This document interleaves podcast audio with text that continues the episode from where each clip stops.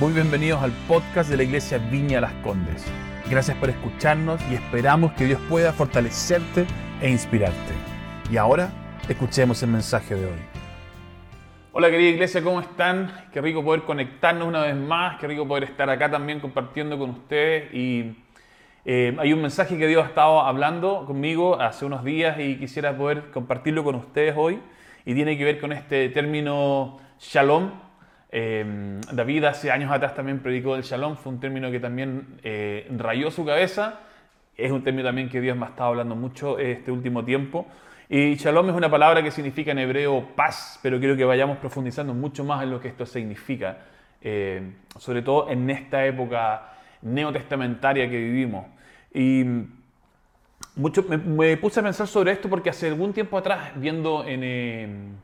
En internet me metí, estaba viendo algunos videos de mm, judíos que se habían convertido al cristianismo, eh, personas de Israel y cosas así, y de repente me encontré con una encuesta eh, de un israelita viviendo en Israel que eh, le hacían muchas preguntas, él siendo un judío no cristiano, no mesiánico como se llama, que se le, hacían preguntas de por qué todavía ellos no creían entonces en, en la llegada del Mesías a través de Jesús.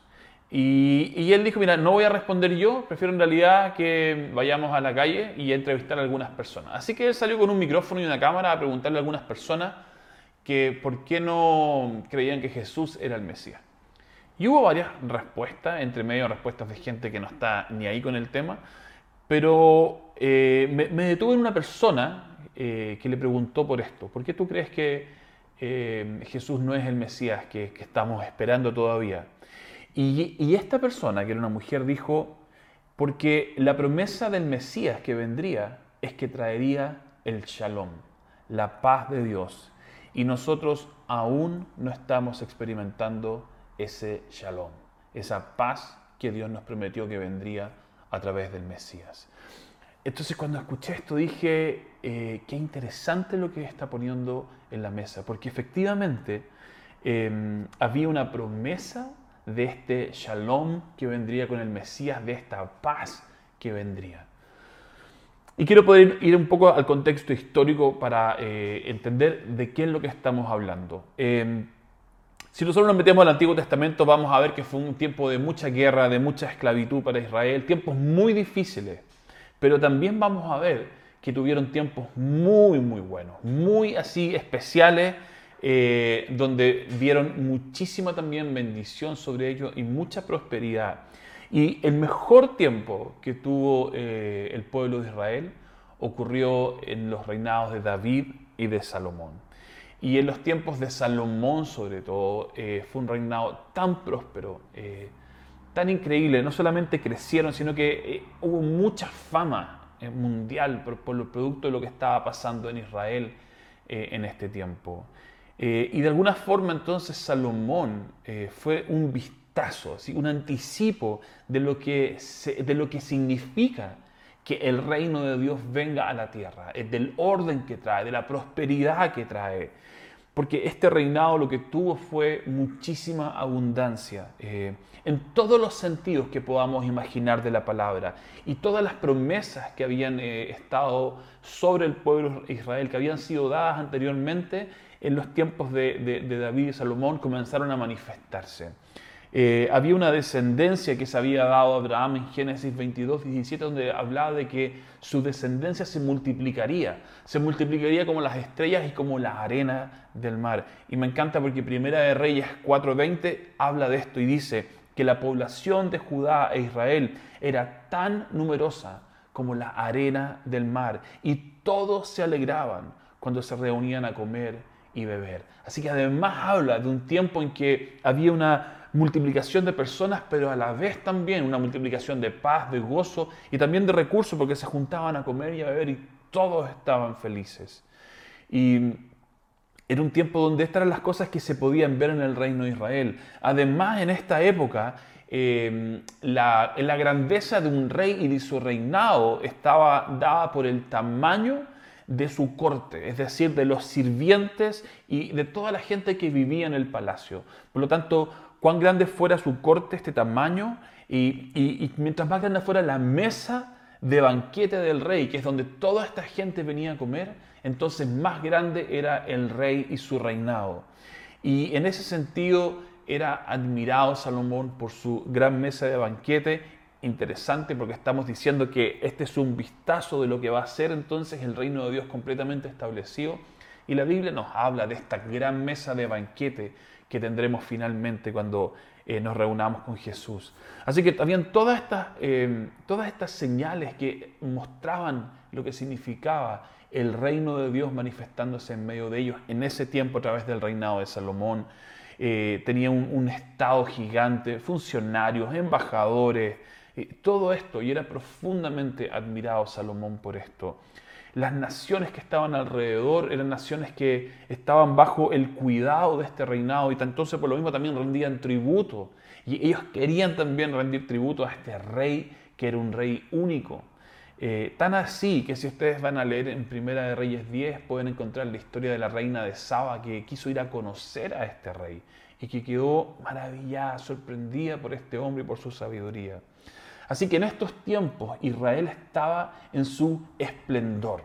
Experimentaba el shalom de Dios como nunca antes había experimentado. Experimentaba esta promesa eh, y esta, esto, lo que significaba ver el reino de Dios en medio de nosotros. Así que este era el shalom. Y me encanta una definición que hace Derek Murphy, que es un teólogo de la viña, de lo que significa shalom. Y quisiera leerlo. Dice, el término hebreo correspondiente a paz shalom, significa mucho más que la ausencia de guerra. Quiere decir total bienestar en cada aspecto de la vida, salud, matrimonio, hijos, las relaciones con los vecinos, los cultivos, el rebaño, los viñedos, árboles frutales, el clima, las fiestas, adoración y celebración. Todas estas cosas significaban para ellos el shalom. Así que había algo exquisito en poder experimentar esto, porque no solamente, no solamente esto apunta a la ausencia de guerras y de enemigos, sino que es una paz y una armonía que se manifiesta en todas tus relaciones, con todas las cosas que te rodean, con personas, con la naturaleza, con absolutamente todo. Así que esta era lo que estaba eh, experimentando el reino de Israel en este tiempo. Em, dice la Biblia que cada familia israelita vivía debajo de su parra y debajo de su higuera, diciendo como tenían todo lo que necesitaban, tenían una provisión absoluta de todo lo que necesitaban. Em, y esto era el reinado que tenía Salomón. Pero lamentablemente, viviendo una época tan enriquecedora como esta, em, Salomón perdió el rumbo. Y esto es algo duro, porque eh, esto trajo consecuencias. Y, hago una pausa nomás, porque alguna vez me acuerdo que hablamos en, eh, el Estatuto Pagado de lo que significaba, eh, cuando estudiamos de Samuel, de lo que fue que el pueblo de Israel quisiera tener reyes físicos, personas que reinaran sobre ellos, en vez de dejar que Dios siguiera siendo el rey sobre ellos. Y en esa época el pueblo Israel dijo que quería ser como las otras naciones, que tenían reyes, reyes que uno los podía ver e identificar. Querían ser como ellos. ¿Y qué hizo? Bueno, Dios les advirtió que eso traería consecuencias. Y me acuerdo una parte que Dios habla con Samuel, le dice, Samuel, eh, no te sientas, no te están desechando a ti, me están desechando a mí como rey. Y bueno, yo voy a obedecer. Y entonces vendrán consecuencias eh, también en la vida de ellos por tener una persona, un hombre, reinando sobre ellos. Y bueno, al principio no se vio eso, porque vino David y fue espectacular. Y vino Salomón y fue aún mejor todavía. Pero como el corazón del hombre es engañoso, Salomón lamentablemente perdió el rumbo. Y, y es importante ver esto porque Salomón fue alguien que partió muy, muy bien. Pidiéndole a Dios, cuando Dios le dijo, pídeme lo que quieras, su corazón muy, en un lugar muy correcto, dijo, quiero sabiduría para saber cómo administrar lo que tengo. Eh, y partió tan bien, pero terminó tan mal. Y una de las advertencias que Dios le hizo fue esta, en Primera de Reyes 11.2. No se casen con mujeres extranjeras, porque ellas los harán adorar a sus dioses. Y Salomón, que era rey y que probablemente eh, estaba como a la cabeza, bueno, estaba a la cabeza de todo esto, no solamente no obedeció esto, sino, sino que no lo obedeció con todo. Es decir, si vas a hacer las cosas mal, Salomón dijo, lo voy a hacer realmente mal, de, de mal. Y no solamente eh, se casó con mujeres extranjeras, sino que tuvo mil mujeres extranjeras, 700 reinas, 300 concubinas. Y entonces efectivamente lo que pasó con Salomón es que se olvidó de Dios. Terminó adorando a otros dioses, levantó templos para estos dioses paganos. Y la Biblia dice que se olvidó de Dios, se olvidó de Jehová. Que es duro escuchar algo así de un rey tan increíble como Salomón. Estos son los pasajes como oscuros que uno no quisiera tener que llegar, pero hay algo que me encanta en la Biblia, es su honestidad de mostrar estos grandes personajes, pero mostrar también sus altos y sus bajos, que no es lo que vamos a hablar hoy día, pero lo encuentro muy interesante. Y entonces vino un tiempo nuevamente ahora de decadencia para el pueblo de Israel. Y dice que entonces nuevamente el pueblo comenzó a caer y a caer y los enemigos a los cuales David había derrotado en el pasado ahora venían de vuelta y querían recuperar sus tierras y levantaban guerras contra Israel. Y las guerras que antiguamente perdían, ahora comenzaban estos enemigos a ganarlas. Y si ustedes se van a leer los libros de los reyes, primera y segunda de reyes, se van a encontrar con esta frase clásica. Y este rey hizo lo malo ante los ojos de Dios. Y este rey hizo lo mal. Y así te encuentras cada capítulo, capítulo por medio, te vas encontrando con un rey que hizo lo malo ante los ojos de Dios. Y de repente se levantaba uno que trataba de recuperar su relación con Dios y traer nuevamente el orden divino. Y entonces Israel era prosperado. Pero luego venían dos, tres reyes más que volvían a perder el camino porque el corazón del hombre es engañoso. Y entonces el pueblo finalmente nunca pudo repuntar. Y lo que hizo David fue una consecuencia que se fue arrastrando rey tras rey y el pueblo comenzó en esta decadencia y comenzó a alejarse de Dios. Y entonces este shalom de Dios que habían experimentado desapareció. Y vinieron tiempos muy difíciles. Y cada vez que venían estos tiempos difíciles, el pueblo de Israel recordaba lo que había sido en el reinado de David y de Salomón. Y entonces empezaron los profetas a anunciar de que vendría un Mesías y que traería este shalom y que traería este orden de Dios a la tierra y que vendría el reino de Dios y que se establecería y que entonces las cosas volverían al orden. Y no solamente lo que tuvo David y Salomón, sino algo mucho mayor, pero era como, miren eso, porque desde ahí en adelante es lo que viene. Entonces el pueblo de Israel, cada vez que estaba en tiempos difíciles, miraba hacia atrás y se acordaba de lo que había sido el tiempo del reinado, sobre todo el reinado de Salomón, de lo que se había experimentado. Y, anhelaban entonces el cumplimiento de estas profecías, de que este Mesías que vendría traería este shalom. Y entonces, y entonces bajo la tiranía del imperio romano, apareció Jesús. Este pueblo que estaba sometido al yugo romano en un reinado bien complejo donde los romanos entregaban ciertas libertades aparentando que podíamos coexistir juntos, pero en realidad había una opresión constante y en un tiempo así difícil, donde probablemente el pueblo de Israel sentía la vergüenza de no ser dueños de sus cosas, de sus tierras, sino que vivir bajo el dominio de otro imperio apareció Jesús. Y todo lo que hacía Jesús era increíble. La forma en que hablaba, sus mensajes de esperanza, la autoridad, la forma de poder conectarse con las personas al momento de hablar. Cómo, cómo se adaptaba a un pueblo que eran eh, pescadores para hablarles en su lenguaje, a los que eran agricultores para su lenguaje. Jesús tenía esa habilidad y era fascinante para la gente.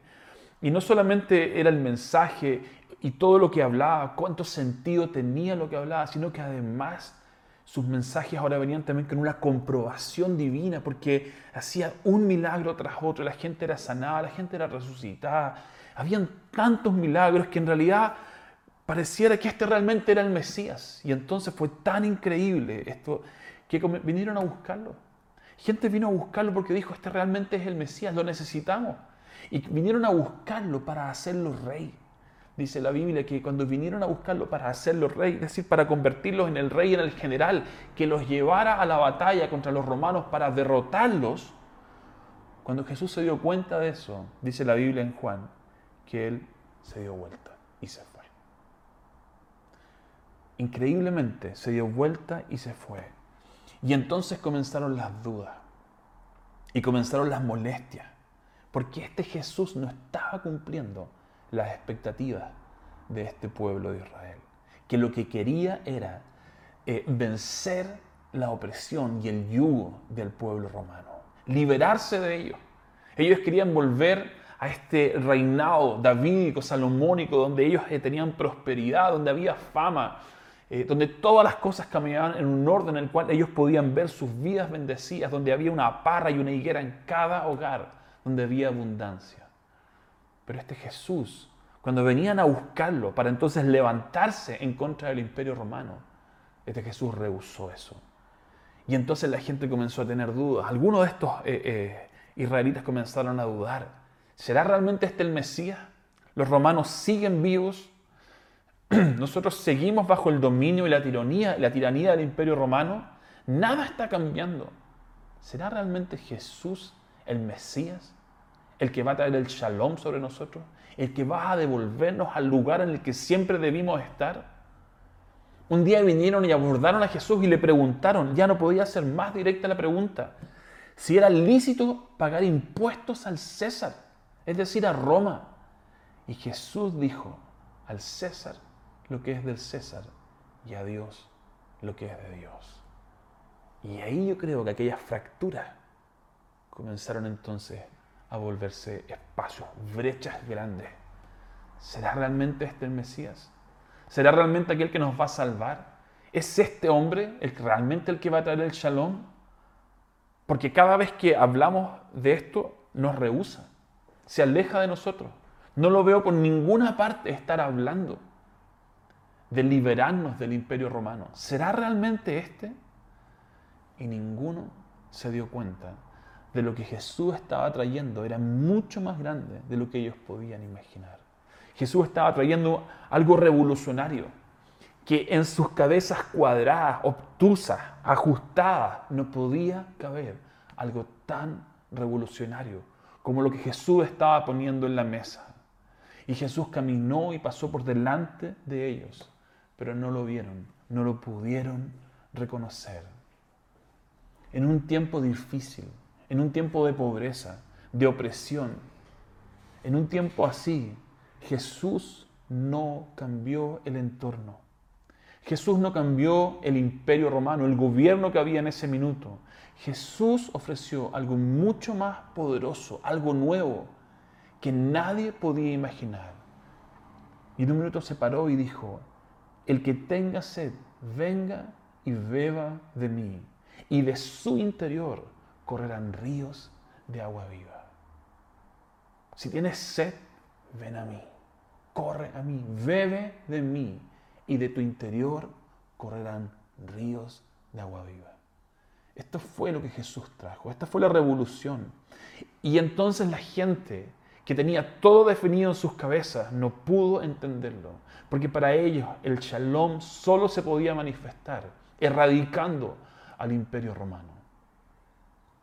Pero habían algunos que no tenían nada que perder, que estaban absolutamente desesperanzados. Y entonces ellos sí corrieron a Jesús.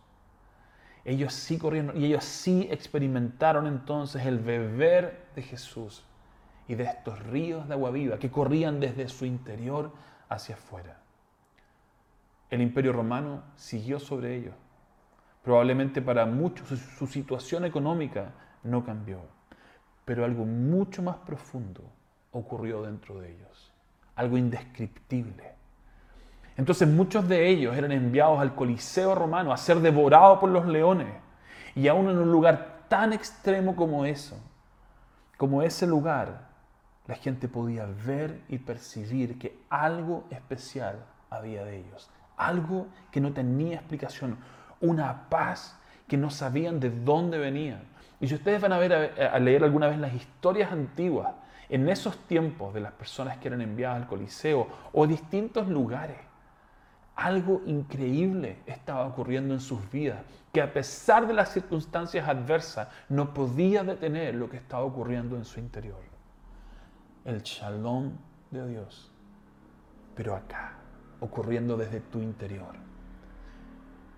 No el shalom que transformaba la circunstancia para que entonces tú pudieras experimentar paz, sino un shalom profundo que venía desde lo interior, de tu interior, del Espíritu Santo dentro de ti, para transformar de adentro hacia afuera tu vida. Recuerdo hace años atrás haber estado leyendo esto y dicen que parte de la caída del Imperio Romano, algunos dicen que gran parte de la caída del Imperio Romano se debe al cristianismo, a cómo comenzó a infiltrarse en las filas del Imperio Romano. Eh, cómo el mensaje de gracia, que alguna vez había estado solamente cerrado hacia el pueblo de Israel y que ahora a través de Jesús se abría hacia todas las naciones, comenzó a llegar a los soldados, a permear sus vidas, sus corazones y comenzaron a convertirse. Si ustedes ven la carta de Filipenses, cuando Filipenses, cuando Jesús está cerrando esta carta, perdón, cuando Pablo está cerrando, les dice, los de la casa de César les mandan saludos. Y para mí, eh, siempre pensé cuando leía al principio esto, César, pensé que era una persona, un César algo, un César Manrique, un César así. Eh, pero no, después estudiando me di cuenta que cuando hablaba de la casa de César se refería a la casa del imperio romano, a los soldados romanos que estaban ahí. Porque en esa cárcel, en ese tiempo de cárcel, Pablo estaba en un lugar donde podía recibir visitas, pero siempre estaba con dos soldados romanos a sus lados. Y estos iban rotando durante el día en distintos turnos. Entonces todos los que venían a ver a Pablo, y mientras Pablo hablaba con ellos, les compartía de estas buenas noticias de Jesús, los soldados comenzaron a escuchar.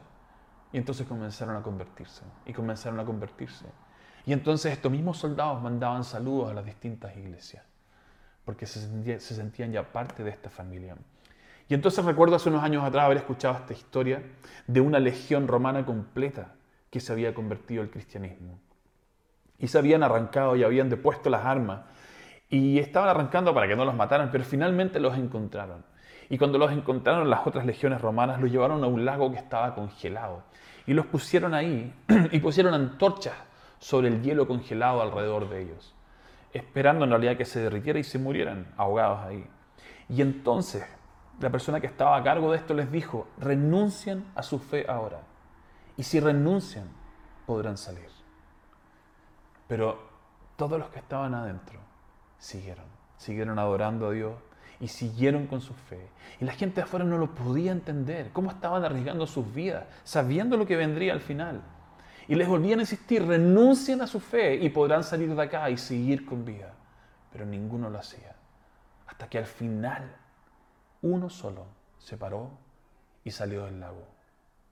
Pero era tal lo que se podía ver en el rostro de estas personas que estaban dentro del lago, que de aquellos soldados que los tenían rodeados, uno de ellos dejó su espada. Al ver que uno salió, dejó su espada y decidió entrar y tomar su lugar en el lago.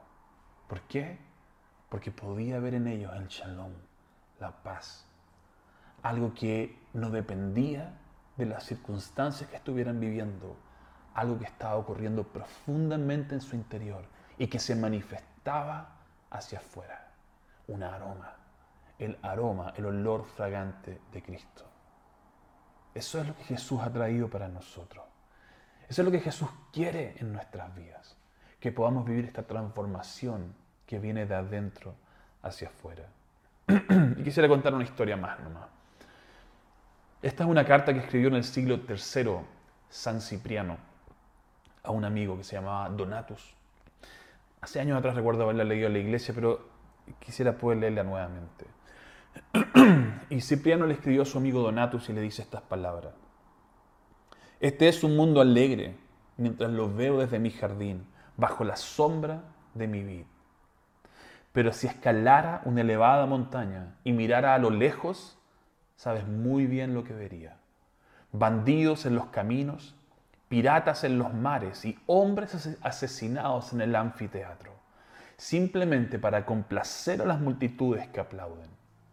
Veo egoísmo, crueldad, miseria y desesperación bajo la sombra de todas las azoteas.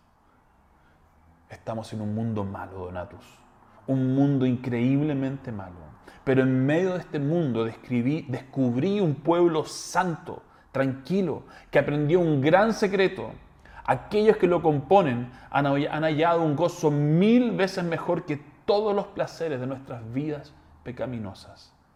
Son personas despreciadas y perseguidas, pero esto no les preocupa. Son dueños de sus almas y vencieron al mundo. Esta gente, Donatus, son los cristianos y yo soy uno de ellos. Me encanta esta carta de Cipriano, me encanta leerla. La he leído tantas veces y me encanta lo que dice. Personas despreciadas y perseguidas, pero no les preocupa. Son dueñas de sus almas y vencieron al mundo. Y yo soy uno de ellos. El shalom de Dios manifestándose en la vida de una persona en tiempos difíciles, en tiempos de persecución, en tiempos de opresión, en tiempos en que las circunstancias no son las mejores y parecieran no cambiar.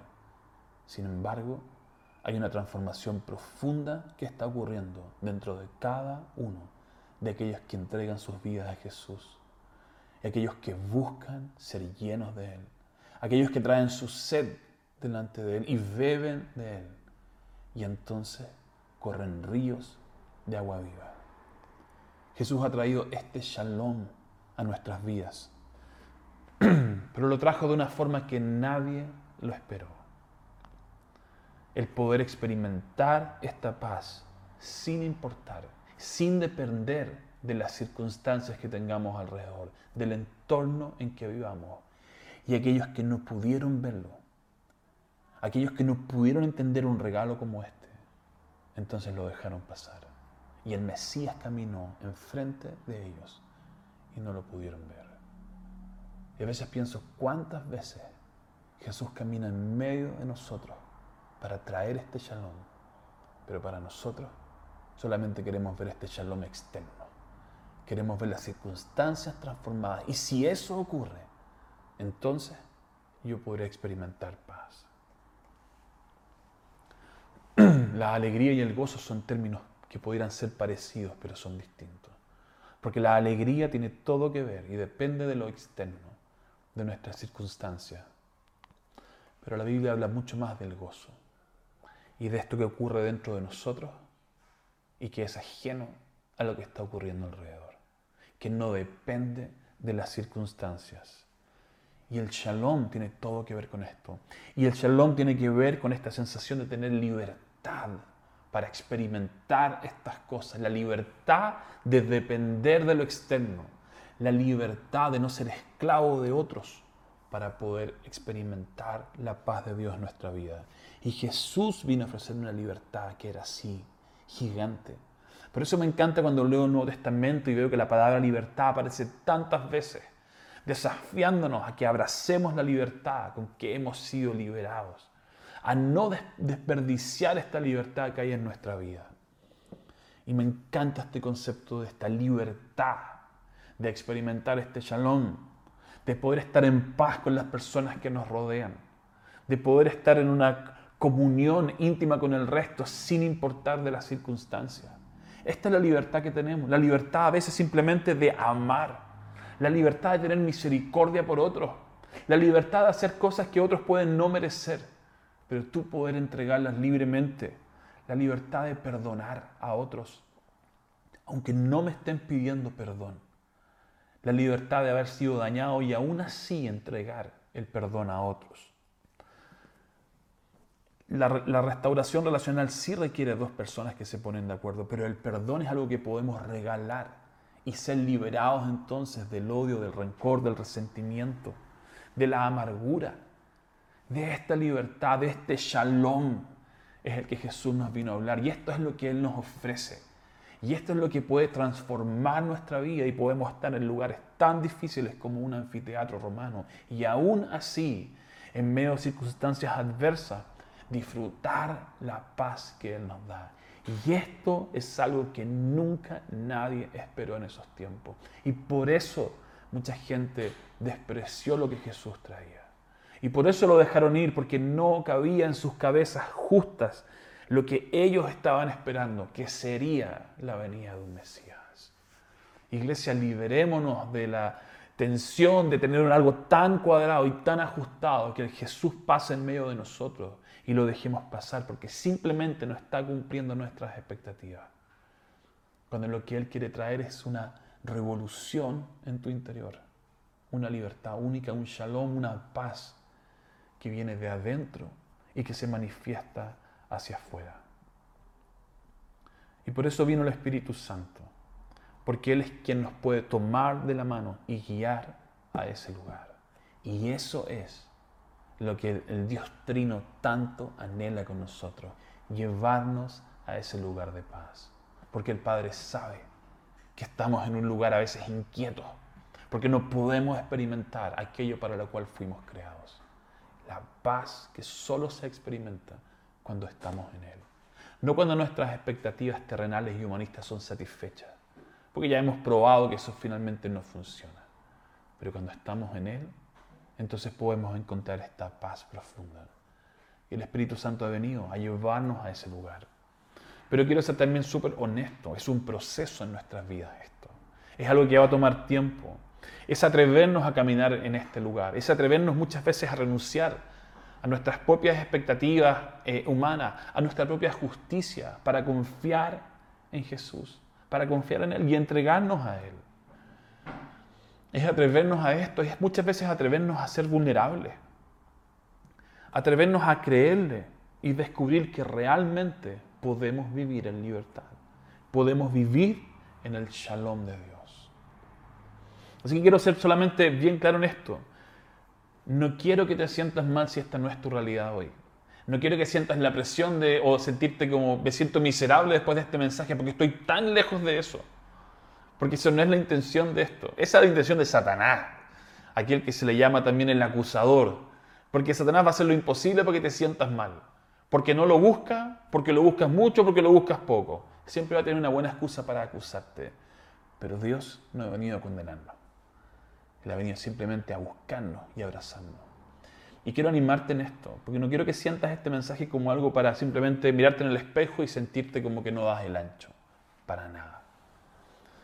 Yo hace una semana atrás estaba compartiendo algo de esto en un grupo eh, de conexión y les decía, honestamente, decía, yo tengo una alarma en mi vida cuando me doy cuenta que no estoy pasando un buen momento y que no estoy en un buen momento con Dios y que estoy ansioso, que estoy tenso, que no estoy viviendo mi paz con Él.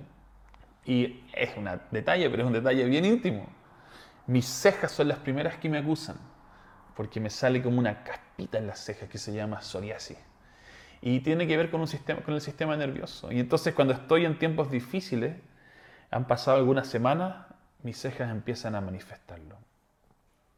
Y me doy cuenta entonces que algo está pasando. Y hace una semana atrás, un par de semanas atrás, compartía con el staff de la iglesia en nuestras reuniones por, por Zoom y les decía, algo está pasando conmigo que no está bien. Me cuesta partir el día, me cuesta andar, así como echarlo a andar. Me siento lento, desanimado. Algo no está bien. Mis cejas me están acusando que algo no está bien. Y claro, me doy cuenta cuando estaba ahora orando que he dejado de tener expectativas. Porque claro, empecé en este tiempo de pandemia a buscar a Dios con mucha pasión y entregarme a Él. Pero mira, el entorno después de 120 días no ha cambiado. La pandemia sigue, hemos estado encerrados por cuatro meses. Algunas libertades comienzan ahora, pero uno está así, como diciendo, en cualquier minuto se acaban.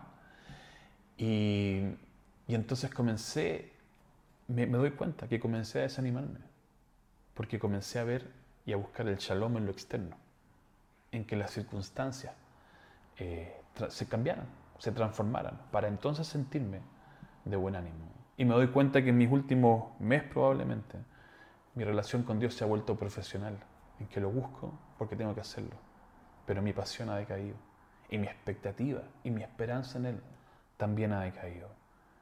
Y entonces, ¿qué he tenido que hacer? Es volver a Él y buscarlo y ser honesto y decirle, Dios, me estoy dando cuenta de esto perdóname, necesito volver a ti, necesito reconectarme contigo. Y me encanta que con Dios puedo hacer esto, ser honesto, vulnerable, y que si vengo delante de Él, Dios no me va a fulminar por lo mal cristiano que soy, sino que me va a abrazar porque es un Padre que nos abraza y que está esperando que esto, estos minutos en que nos damos cuenta de lo que nos está pasando y somos vulnerables con Él. A mí muchas veces me cuesta venir con estas cosas delante de Dios, porque me siento mal de sentirme mal.